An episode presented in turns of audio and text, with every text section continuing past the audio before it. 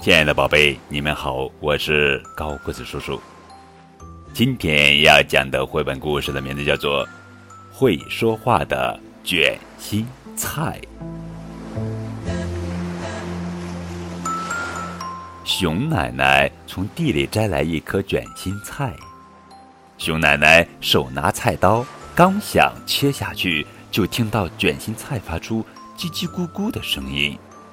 熊奶奶吓了一跳。卷心菜怎么会有声音？是自己耳朵出毛病了吗？她再仔细听，卷心菜真的在叽叽咕咕说着话呢。熊奶奶喊了起来：“天哪！卷心菜在自言自语呢！”她侧着耳朵听了半天，也不知道卷心菜在说些什么。她跑出门外，喊来了河马先生。河马先生。竖起耳朵听了半天，也不知道卷心菜在说些什么。熊奶奶又去找来了兔子先生。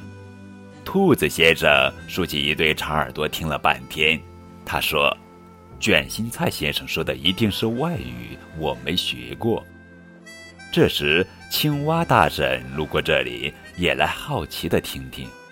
突然，青蛙大婶尖叫起来：“啊，我的宝贝！”我可怜的宝贝，兔子先生闹不明白，忙问：“熊奶奶的卷心菜怎么成了你的宝贝？你听懂里面说的外国话了吗？”青蛙大婶说：“什么外国话？他根本不会说话。”河马说：“什么？你说卷心菜不会说话？”不是的，青蛙大婶说：“这卷心菜里面是我的小宝贝，它失踪两个月了。”那时候，它刚从小蝌蚪变成小青蛙，只会叽叽咕咕的叫唤，没学会说话呢。熊奶奶一听可着急了，她赶快放下菜刀，用手把卷心菜叶子一片一片剥下来。卷心菜越来越小，越来越小，最后他们在菜心里发现了一只小青蛙。这只小青蛙正在叽叽咕咕地叫着呢。原来有一天，小青蛙在卷心菜的菜心里睡觉，睡呀睡呀，就让卷心菜给包了起来，一包就包了两个月。熊奶奶为了庆祝青蛙大婶找到了自己的小宝贝，赶紧用卷心菜熬了一锅汤，请青蛙大婶和他的儿子喝。小青蛙喝完汤，叽叽咕咕地叫着。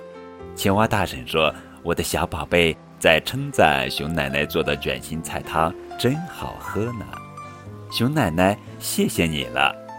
青蛙大婶高高兴兴地领着儿子回家了。熊奶奶呢？从这儿以后，每逢切卷心菜，总要先拍打几下，再用耳朵听听。他想，会不会还有会讲话的卷心菜呢？